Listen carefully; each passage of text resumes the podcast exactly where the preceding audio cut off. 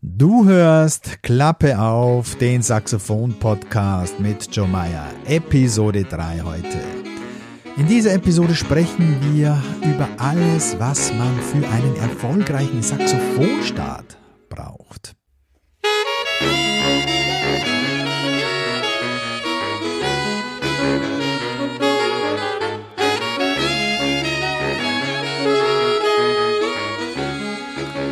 Herzlich willkommen zu Klappe auf. Ich bin Joe Meyer. In dieser Saxophonshow erfährst du alles rund um das Saxophon. Alles, um mit dem Saxophon zu starten. Alles, um wirklich schnell und intelligent zu lernen.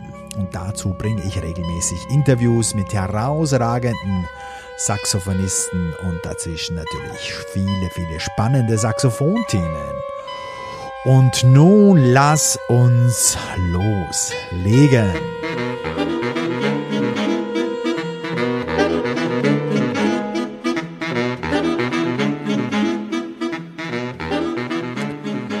Ja, zum heutigen Thema habe ich einige Anfragen bekommen und da geht es immer wieder um das eine Thema, was brauche ich denn alles zum Saxophonspielen, beziehungsweise wie starte ich am besten? Und ich habe mir schon einige Gedanken dazu gemacht und habe äh, Stück für Stück so eine Übersicht für mich auch zusammengestellt, weil ich habe das auch vorher eigentlich in diesem Umfang, in dieser Dimension noch gar nicht gemacht und habe so alle wichtigen Bestandteile zusammengetragen, die einen perfekten Saxophonstand ausmachen, so wie ich ihn sehe.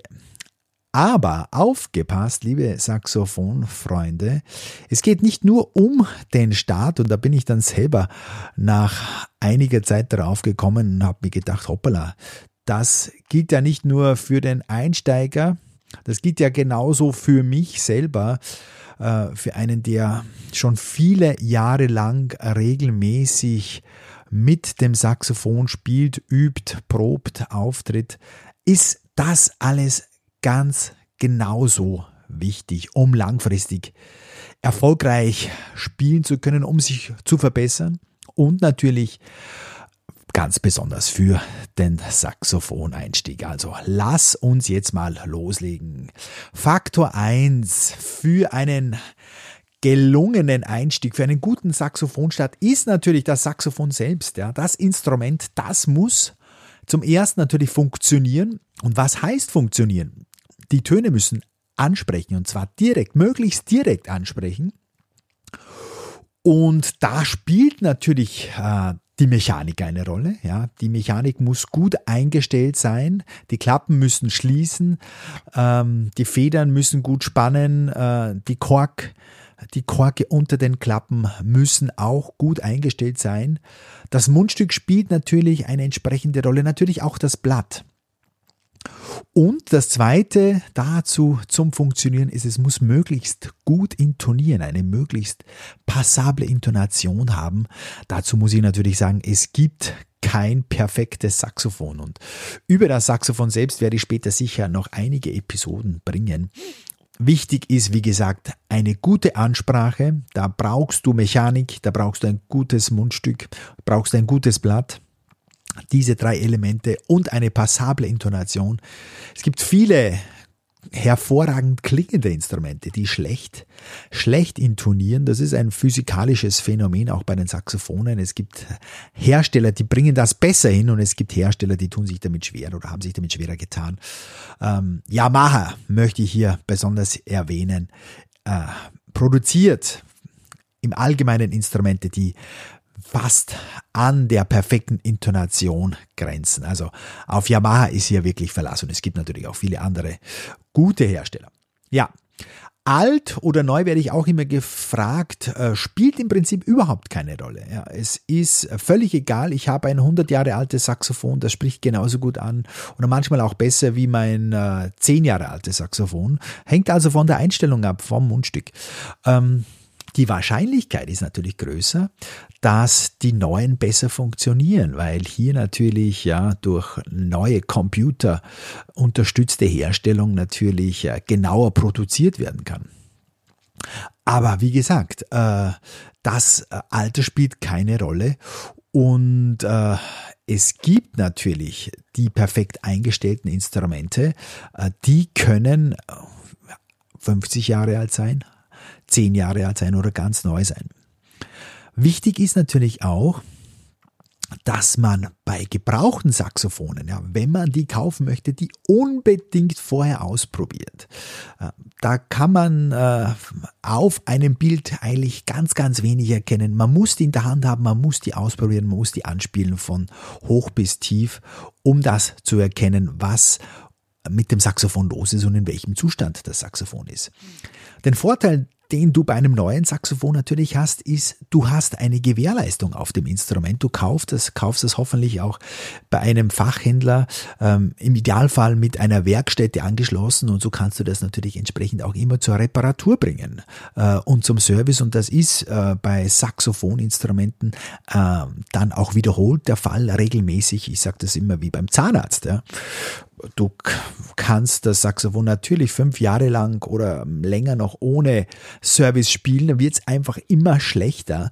Wenn du aber so im Jahresrhythmus mal kurz drüber schauen lässt von einem Fachmann, dann sind das oft nur kleine, kleine Aktualisierungen, kleine Verbesserungen und das Saxophon funktioniert schon wieder perfekt. Ja, woher bekommst du denn jetzt ein gutes Saxophon, auf das du dich verlassen kannst? Du kannst, wenn du möchtest, natürlich ein Saxophon mieten. Ja, einige seriöse Online-Händler vermieten bereits Saxophone und du zahlst dann pro Monat ähm, ungefähr je nach Wert des Instrumentes zwischen 15, 20, 25 und 30 Euro und trägst damit natürlich überhaupt kein Risiko, kannst das Instrument nach einer gewissen Laufzeit mit Kündigungsfrist natürlich unter Umständen auch zurückgeben. Ähm, du kannst ein Saxophon auch auf Raten zahlen. Äh, zahlst circa 15 Euro, 20 Euro pro Monat, pro Monat, je nach Laufzeit. Funktioniert mittlerweile auch gut und bieten auch seriöse Händler an. Natürlich bei Online-Shops kannst du kaufen mittlerweile. Ich würde dir empfehlen, äh, in, äh, in einem Online-Shop in deinem Land, also ob du jetzt in Deutschland, Österreich oder Schweiz, äh, Italien wohnst, im Idealfall würde ich bei einem Online-Händler kaufen mit einer Niederlassung in deinem Land. Vielleicht kannst du es dann auch im Servicefall natürlich einfacher abgeben dort. Und natürlich haben viele Musikfachhändler auch Online-Shops. Ähm, ich äh, persönlich äh, habe einen Spezialisten, ähm, der auch einen Online-Shop hat, aber der meistens über der Theke verkauft und äh, eigentlich hauptsächlich ein, eine Service-Fachwerkstätte hat. Also im Prinzip ist es ein, äh, ein Reparateur, äh, der auch verkauft. Und das hat natürlich den Vorteil, dass sich äh, der Mann perfekt auskennt und diese Instrumente perfekt einstellen kann, weil, ja, man muss sich vorstellen, ein Saxophon kaufst du vielleicht, äh, auch wenn du mehrere kaufst, alle drei, alle fünf, alle sechs, sieben Jahre, also selbst wenn du viele Saxophone kaufst, wirst nicht jedes Jahr ein Saxophon kaufen, aber du wirst regelmäßig Service brauchen. Heißt also, regelmäßig heißt jedes Jahr vielleicht mal drüber schauen, alle zwei oder drei Jahre mal drüber schauen. Das ist nicht viel, ähm, das soll ja nicht äh, nach großem Aufwand klingen, aber es ist immer wichtig, wenn man weiß, zu wem man gehen kann. Und vor allem, dass der oder die dann natürlich einen verlässlichen, guten Job machen. Ja, Zweiter Punkt nach dem Saxophon selbst. Zweiter Punkt ist das Equipment. Du brauchst ein passendes Equipment, vor allem beim Einstieg, äh, das dir den Einstieg so leicht wie möglich macht. Und da fange ich gleich mal an mit dem Mundstück. Ja, da spreche ich jetzt immer auch von der Bahnöffnung. Das ist also der Abstand zwischen der Mundstückspitze und Blatt, wenn man das Blatt auf dem Mundstück montiert. Und da empfehle ich für den Beginn eine relativ enge Bahn, weil dann diese Mundstücke leichter zu intonieren sind. Du brauchst weniger Luft und es ist einfach leichter zu spielen. Und äh, bei den Mundstücken gibt's im Prinzip zwei Materialien. Da gibt's äh, Kautschuk, also diese schwarzen Mundstücke, wie man sie oft sieht. Und diese Metallmundstücke, das kann Bronze, Silber sein oder Gold lackiert sein. Äh, ich empfehle bei den Mundstücken für den Start Yamaha 4C. Das ist wirklich ein super einfaches, sehr, sehr günstiges Mundstück, glaube ich, kostet mittlerweile so um die 40 Euro. Gibt's für jede Größe. Ich spiele im Unterricht mit meinen Schülern auch immer wieder Yamaha 4C, damit wir das gleiche Material haben, damit die sehen, wir spielen tatsächlich mit dem gleichen Equipment. Ich spiele auch ein, im Unterricht ein Yamaha Altsaxophon ähm, und äh, ist im Prinzip für diese Art von Musik machen, für das Spiel mit den Schülern perfekt. Ja. Blattschraube dazu, das ist alles optimiert, auch von Yamaha. Funktioniert wunderbar mit dem Einstieg. Dann das nächste, was du auf das Mundstück kleben solltest, das sind sogenannte Bissplatten. Denn auf der oberen Seite des Mundstücks hältst du ja deine Schneidezähne drauf. Du fixierst oben das Mundstück mit deinen Schneidezähnen und als Schutz für deine Schneidezähne und auch für das Mundstück selbst klebst du so ein Bissplatte drauf, ein Gummiblättchen. Da gibt es verschiedene Stärken auch von verschiedensten Herstellern. Es gibt schwarz, es gibt äh, transparente Bissblättchen. Ähm, da kann man ein bisschen experimentieren und die halten normalerweise auch jahrelang. Und äh, wenn man die durchbeißt, dann ist das eigentlich kein gutes Zeichen, weil der Druck der Schneidezähne sollte nicht so stark sein. Es ist eigentlich eher so ein, ein Fixieren, ein Festhalten der Schneidezähne des Mundstücks. Aber das ist viel, viel angenehmer, wenn die Schneidezähne auf einem weichen Gummi aufliegen, als wenn die auf einem harten Kautschuk oder auf einem Metall aufliegen würden. Ist nicht gut für die Zähne und äh, auch nicht für die Mundstücke. Dann, dritter Punkt, Gurt mit Karabiner. Ganz, ganz wichtig. Äh, es gibt äh, fast jedes Jahr neue Gurthersteller mit äh, innovativen Ideen. Viele habe ich selber ausprobiert, sind tolle Sachen dabei. Das Wichtigste aber bei einem Gurt ist für mich der Karabiner, mit dem man dann den Gurt einhängt an dieser Öse beim Saxophon. Ganz einfach aus dem Grund, dass das Saxophon nicht aus dem Gurt rausrutschen kann und auf den Boden fällt. Ja, da habe ich auch schon ganz, ganz schlimme Sachen bei meinen eigenen Schülern in den letzten 20 Jahren gesehen. Da genügt ein kleiner Stoß und das Saxophon ist aus dem Gurt herausgeschlüpft und knallt zu Boden. Ähm, das muss nicht sein und solche Gurte kosten ja nicht einmal 30 Euro. Äh, und das sind oft dann schon sehr, sehr, sehr gute Gurte.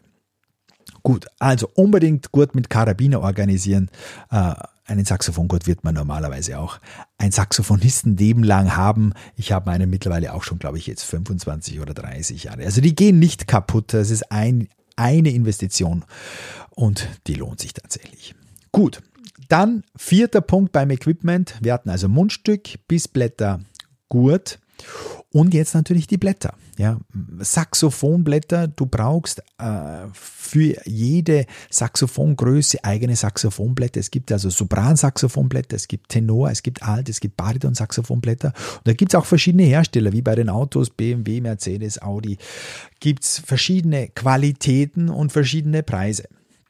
Da musst du je nach deinen äh, Lippen, nach deinem Kieferdruck äh, deine eigene Stärke finden.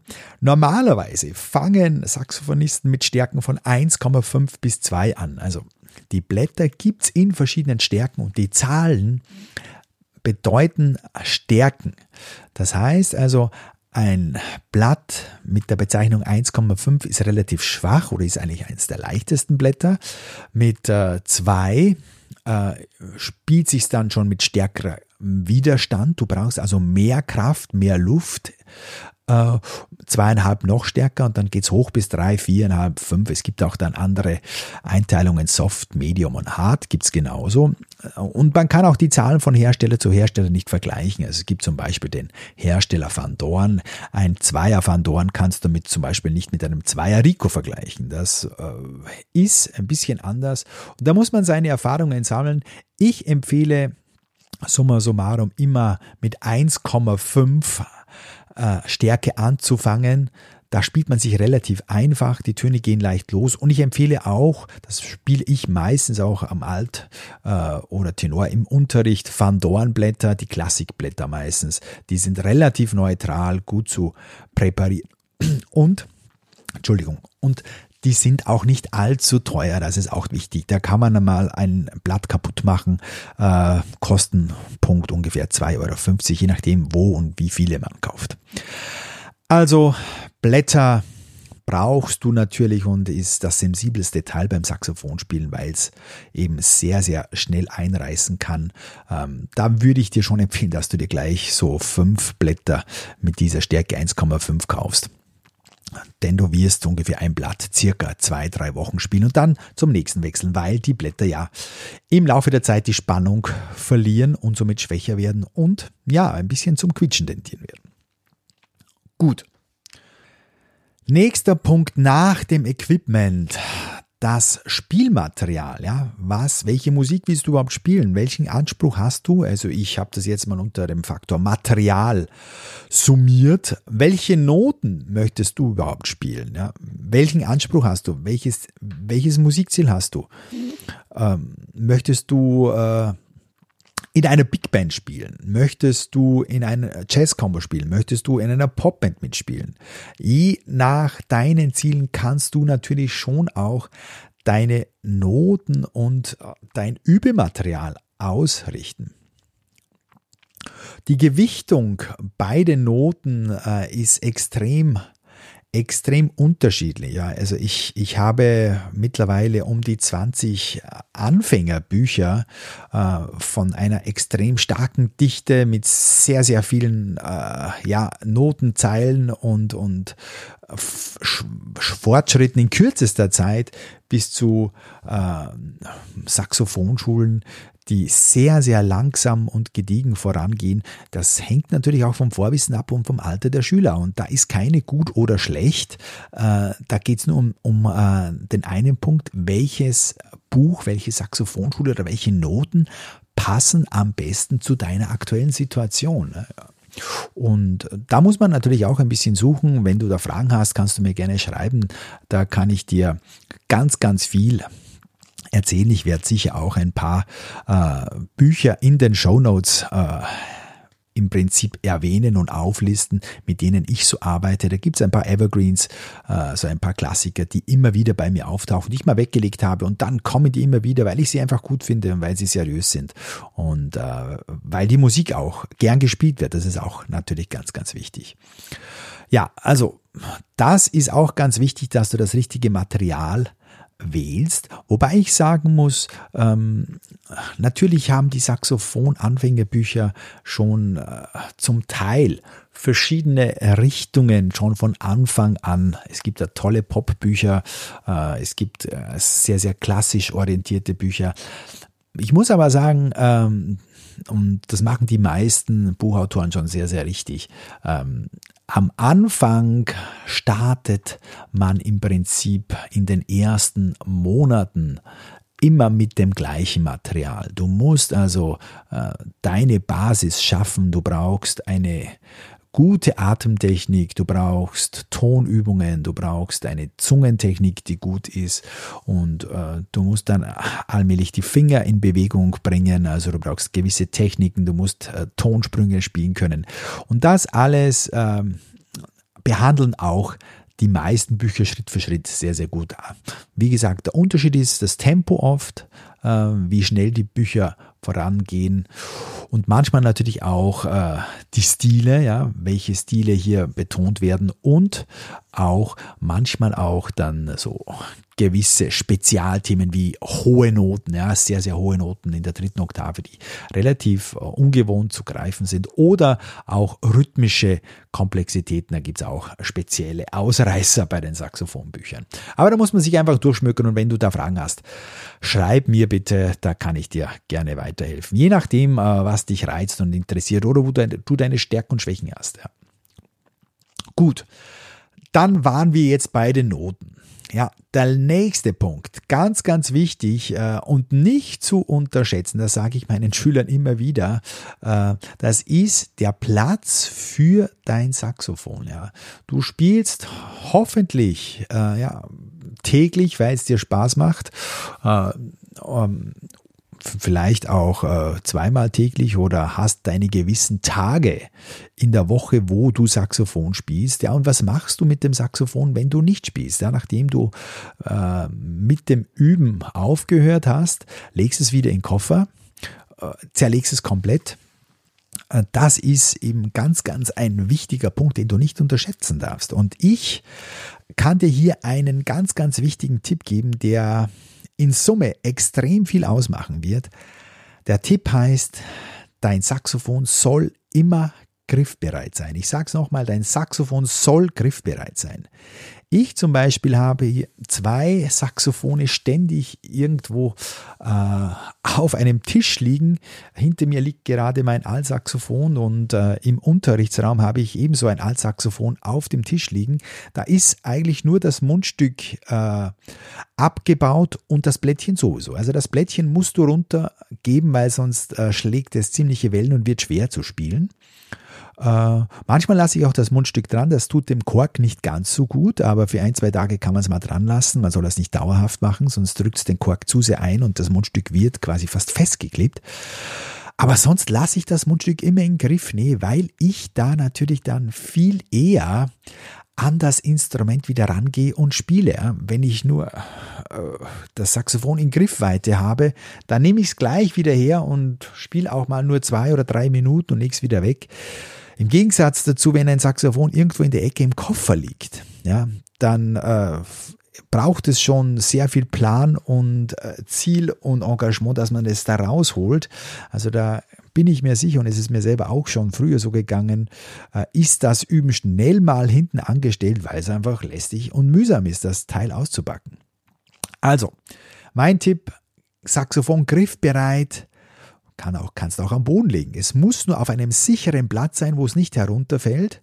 Ja, und immer, immer auf der Stangenseite nach unten legen. Es gibt also das Saxophon im Prinzip eine Klappenseite, wo, äh, wo die, die Klappen äh, ziemlich wegstehen, ja, vor allem auf der oberen Seite der linken Hand und, und auf der anderen Seite äh, sind parallel angeordnet die langen Stangen an der Außenseite und auf diese langen Stangen legst du das Saxophon. Damit ähm, verbiegst du oder ja, spannst du am wenigsten die Federn und verbiegst am wenigsten die Klappen. Mundstück, wie gesagt, kannst du dran lassen. Besser ist es runterzugeben. Blatt auf jeden Fall runter und dann dauert es nicht einmal 10 Sekunden und du bist spielbereit und kannst gleich loslegen. Ja, dann komme ich gleich zum nächsten Thema, nah dran bei diesem Ablegethema. Das sind die Übungsplätze. Das ist auch ganz wichtig und soll nicht unterschätzt werden. Ja, wo spielst du Saxophon? Ähm, da es auch geteilte Meinungen. Ähm, Eins ist aber unbestritten, du musst dir irgendwo auch einen Spielplatz einrichten. Ja. Ähm, der Saxophonplatz, so nenne ich ihn, das ist ein Ort, wo man sich wohlfühlt, wo man möglichst ungestört ist. Ich habe hier ein Notebook vor mir am Tisch, wo ich viel Begleitmusik für mich habe wo ich äh, zum Beispiel auch äh, meine Noten schreibe. Dann habe ich rechts von mir hier daneben ein Keyboard, ein Keyboard, mit dem ich äh, zum Beispiel auch Metronom ständig betätige oder, oder äh, Begleitung einspiele. Dann habe ich ähm, ein Mikrofon hier neben mir stehen, äh, wo ich mich auch schnell aufnehme. Das musst du nicht haben, aber du merkst schon, also man muss sich da schon ein kleines Refugium schaffen. Ich habe auch hier hinten noch einen Notenständer, obwohl ich kaum hier irgendwo nach Noten auf dem Notenständer übe. Aber hin und wieder lege ich was auf äh, und, und drehe mich einfach um, weil es mir einfach Spaß macht und weil ich auch Abwechslung brauche. Natürlich ist es günstig im Stehen zu spielen, ja, weil man besser atmet und besser konzentriert ist, völlig klar. Äh, Ähm, man kann auch im Sitzen spielen. Ich spiele auch immer wieder im Sitzen. Ich habe hier mir einen äh, Hocker gekauft. Ohne Lehne ist am besten. Ob weich oder hart ist eigentlich völlig wurscht. Wenn du auf einem Stuhl sitzt, musst du vorne an der Stuhlkante sitzen. Ganz, ganz wichtig. Ganz vorne an der Stuhlkante sitzen, nicht anlehnen. Beide Fußsohlen fest am Boden, damit du eine gute Balance hast und äh, deine Atmung und deine Konzentration einfach stark ist. Ganz, ganz wichtig. Ja, bei den Übungsplätzen, wie gesagt, äh, herrschen äh, verschiedenste Meinungen und alle sind irgendwo richtig. Wichtig ist natürlich, dass dich diese Plätze auch inspirieren. Häng dir Bilder auf oder schau dir dann vor dem Spiel ein Video an. Also das muss auch motivierend sein, in einer dunklen äh, Kellerkammer zu spielen, äh, macht auf die Dauer mit Sicherheit keinen Spaß. Und du kannst auch durchaus mal äh, im Bad spielen oder, oder in der Garage habe ich auch schon gespielt, ja. Also wo du großen, hellen Klang hast, wo du Top-Sound hast, ähm, wo du dich in deinem Saxophonklang so richtig baden kannst, ist auch toll und, und kann richtig Spaß machen. Mach das mal. Das ist nicht schlecht. Auf die Dauer in so einem halligen Raum zu spielen, ist nicht ganz optimal. Ich würde es nicht empfehlen, weil du dich da natürlich nicht so stark anstrengen musst, um einen guten Klang zu produzieren. Also Klang ist ganz was Wichtiges beim Saxophon. Das ähm, ist für alle Saxophonisten ein Dauerbrenner, dieses Thema. Und natürlich ist es am anstrengendsten, in der freien Luft zu spielen, weil du hier überhaupt keinen Hall hast. Äh, muss auch nicht sein. Das ist das andere Extrem, aber nur im Bad oder in der Garage zu spielen, das würde dich anlügen oder du würdest dich selber natürlich anlügen. Aber zur Abwechslung mach das mal. Ja, ich habe da schon auch selber die ersten Sachen äh, erlebt und Stories gehört. Da gibt es eine schöne Geschichte von Sonny Rollins. Der hat äh, eine Zeit lang auf einer New Yorker Brücke auf der Williamsburg Bridge geübt äh, und zwar täglich. Ja. Der hat da in der Nähe gewohnt. Weiß jetzt aber auch nicht, wieso der da auf die Brücke gegangen ist und tatsächlich geübt hat. Und Sonny Rollins war kein Unbekannt. Ich meine, das war einer der bekanntesten, weltbekanntesten äh, Jazz-Saxophonisten zu dieser Zeit schon. Ja. Ist aber natürlich schon 50 äh, Jahre her, hat das dann nicht ewig gemacht, aber eine gewisse Zeit hat er tatsächlich seriös auf der Williamsburg Bridge draußen geübt und die Autos sind vorbeigedonnert in beiden Richtungen. Ja, ich habe auch selber äh, irre Sachen schon gemacht. Äh, in der auf der Uni äh, hatten wir zum Beispiel vor, vor den Instrumentalstunden kaum Möglichkeiten, uns einzuspielen. Und dann sind wir eigentlich einfach in den Keller gegangen, zwei, drei, vier Stockwerke runter und haben da uns mehr oder weniger im Heizraum der Uni eingespielt und haben da uns warm gemacht, Viertelstunde, 20 Minuten Töne geübt, weil einfach nirgendwo sonst die Möglichkeit war, sich einzuspielen. Also da darf man auch nicht zimperlich sein und ist auch mal ganz inspirierend und witzig. Ähm, ich habe auch schon, wie gesagt, in, in, in Holzsaunen geübt, mehr oder weniger. Das sind so Üb Übungskabinen, äh, die isolieren und habe auch da schon sehr, sehr viele Kellerübungsräume gesehen, die so ähnlich ausgestattet sind. Da ist also sehr, sehr viel möglich und ist wirklich wichtig, dass man sich da wohlfühlt. Ja, nächster Punkt nach diesem Raum- und Platzthema, der, der aus meiner Sicht auch ganz, ganz wichtig ist, ist ein Übungsziel, ein Spielziel. Ähm, denn du brauchst ja irgendwo ähm, ja ein konkretes Ziel, auf das du hinarbeitest. Willst du das Stück XY spielen. Viele ähm, kommen zu mir und sagen, ja, ich will äh, Take Five spielen oder ich will Pink Panther spielen, also diese oder Jaggedy Sex, also diese typischen Saxophonstücke, die wirklich auch äh, ja, mehr oder weniger weltbekannt sind. Ja.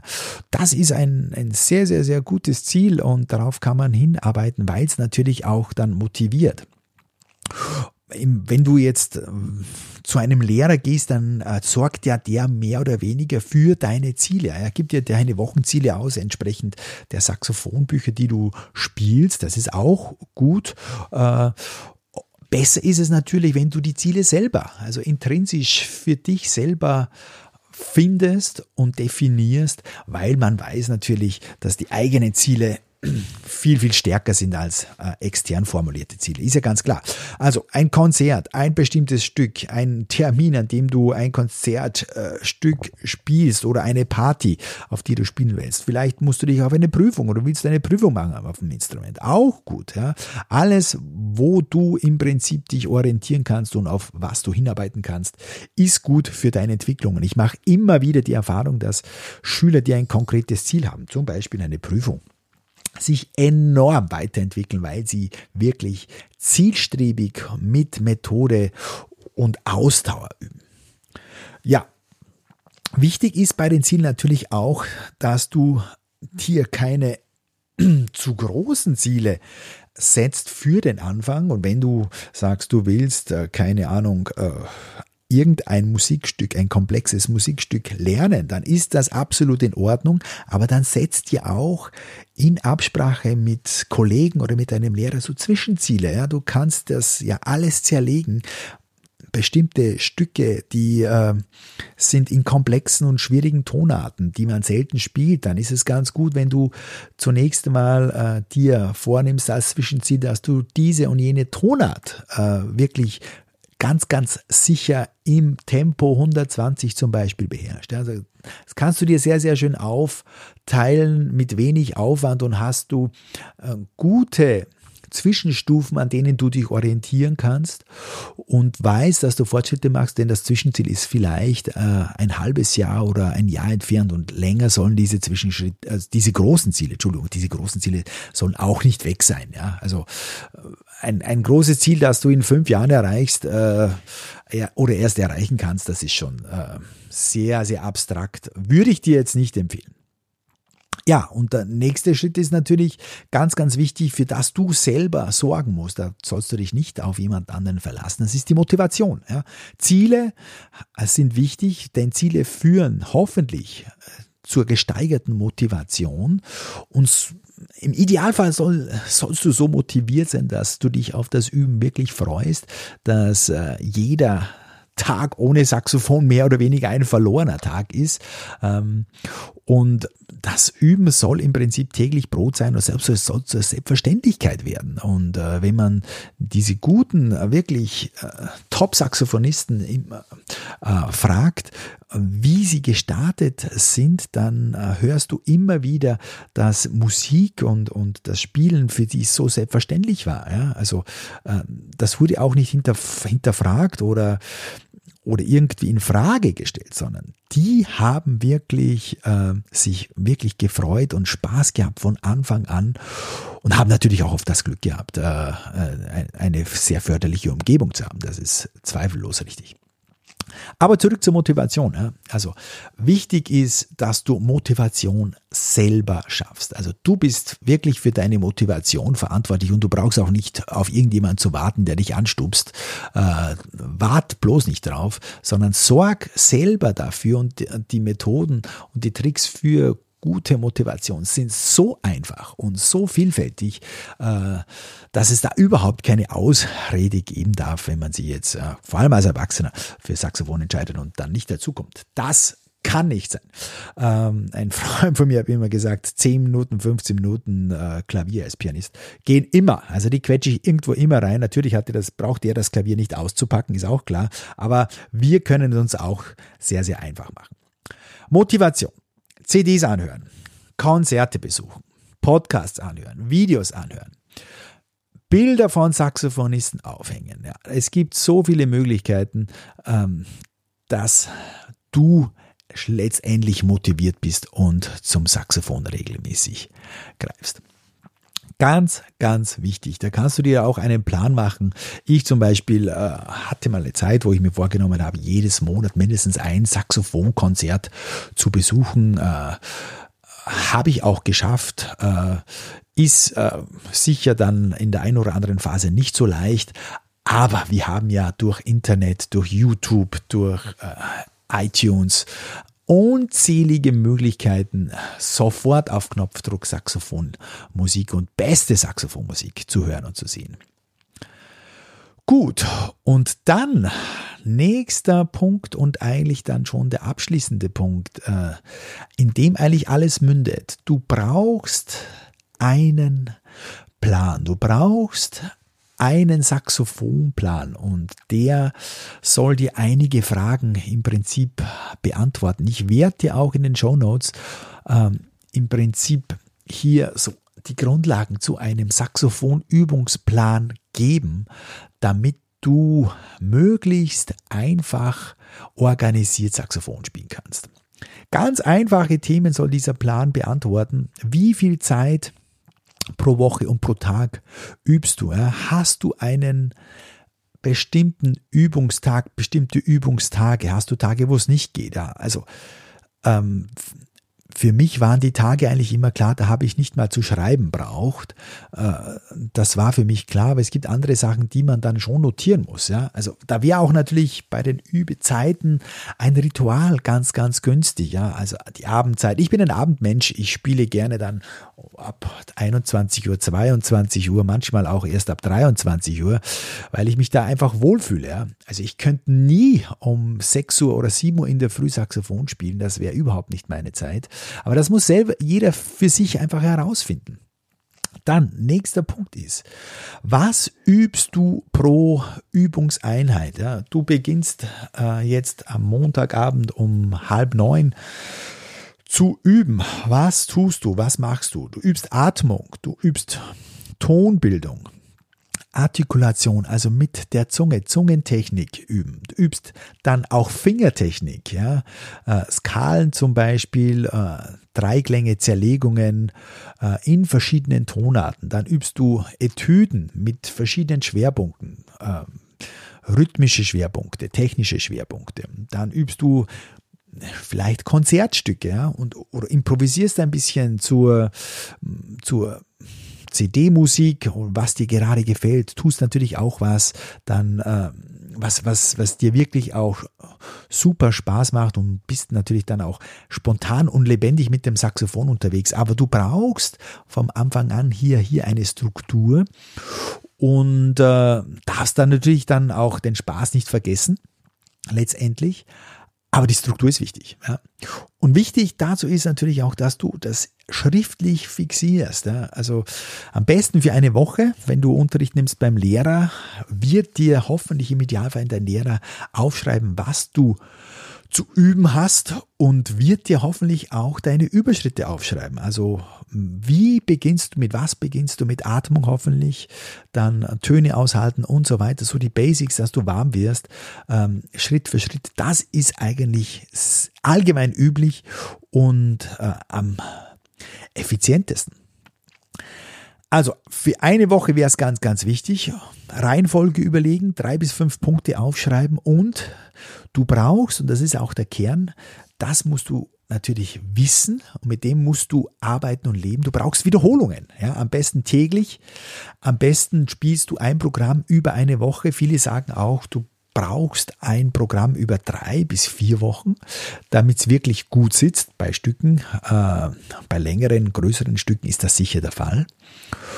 Und äh, so mache ich das auch für mich. Ich äh, ich mache das eigentlich digital mit, äh, mit äh, OneNote. Das ist ein Microsoft-Programm. Da habe ich äh, meine verschiedenen Sheets mit verschiedenen Themen äh, und die arbeite ich mehr oder weniger ab. Und da habe ich auch verschiedene Schwerpunkte. Und da setze ich meine Ziele, dieses Stück und dieses Stück lernen, diese Skala für diese Woche und so weiter und so fort. Dann verbinde ich das wieder und nehme ich dann hin und wieder auf. Also so bleibt das natürlich lebendig. Ich verschiebe das natürlich auch immer ein bisschen. Je mehr man äh, in die Materie eintaucht und je länger man übt, desto mehr spürt man, was tut einem gut, was ist wichtig.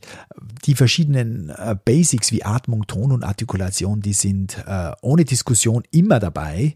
Äh, allerdings natürlich auch variiere ich da in verschiedenen Formen. Also ich mache nicht immer die gleichen Atemübungen und auch nicht die gleichen Tonübungen, aber die sind immer dabei und die sind immer wichtig und ich gebe auch meinen Schülern ganz, ganz oft Videos mit nach Hause, äh, wie sie zu üben haben, damit die die Fingerbewegungen sehen.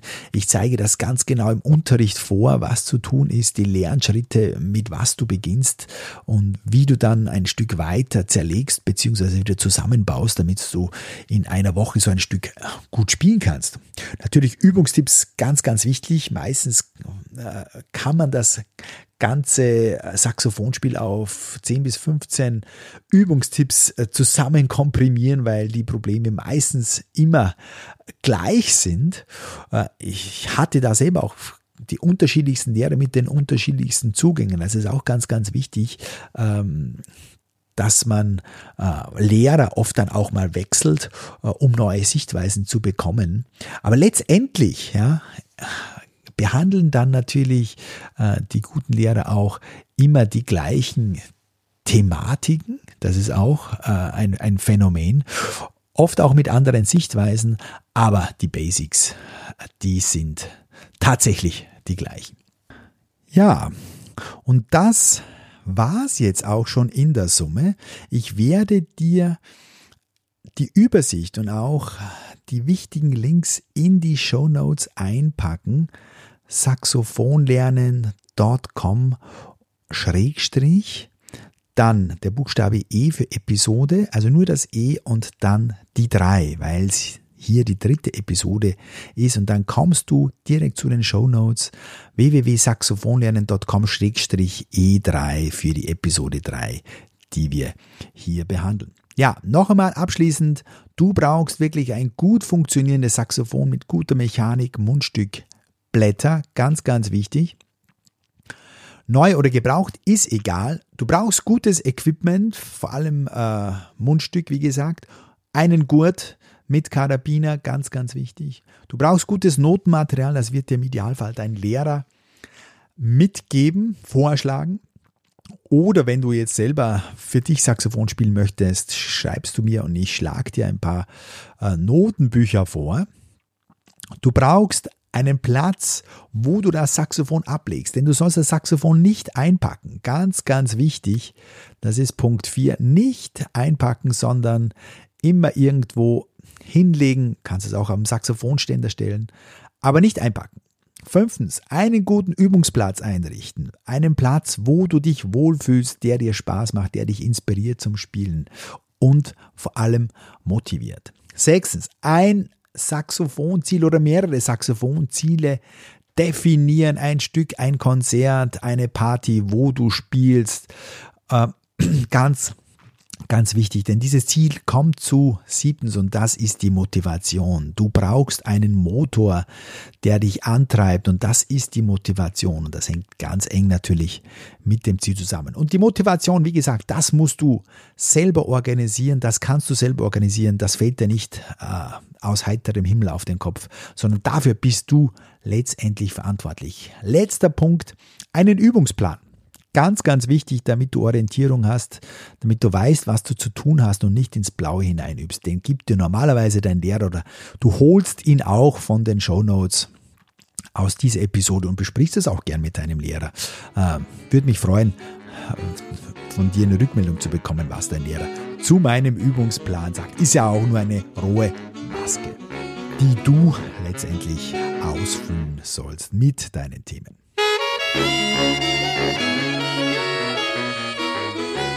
Ja, das war's jetzt auch schon. Ich freue mich, dass du mir zugehört hast. Ganz vielen Dank dafür. Und wenn du dir jetzt selbst zum Beispiel überlegst, mit dem Saxophonspielen zu starten, dann geh doch auf www.saxophonlernen.com mit F geschrieben, saxophonlernen.com. Dort findest du die ersten drei wichtigen Basisthemen zum Saxophon-Einstieg und du wirst schnell bemerken, wie schnell und einfach du mit dem Saxophon starten kannst. Da ist das Saxophon tatsächlich ein Ausnahmeinstrument, was die ersten Wochen und Monate betrifft. Wenn du Lust hast, dann geh doch bitte auf iTunes und hinterlasse auch eine gute Bewertung für meinen Podcast. Das hilft mir einfach, noch mehr Menschen mit diesem Saxophon-Podcast zu erreichen. Und wenn du selbst Themen hast, die dich interessieren und die du gerne mehr und detaillierter behandelt haben möchtest, dann schreib mir doch joe at saxophonlernen.com J-O-E und dann kommt dieses Ad-Zeichen Saxophonlernen mit F geschrieben.com. Und ich versuche natürlich das Thema dann ins Programm mit aufzunehmen und entsprechend zu behandeln. Die Show Notes, also alle Links hier, alle wichtigen Links, die hier erwähnt wurden zu den Themen der heutigen Episode findest du auch wieder unter www.saxophonlernen.com E3 für Episode 3. E3 groß oder klein geschrieben spielt hier keine Rolle. Ich danke dir für deine Saxophonzeit und wünsche dir jetzt noch einen schönen Tag. Bis zur nächsten Episode. Dein Joe Meyer.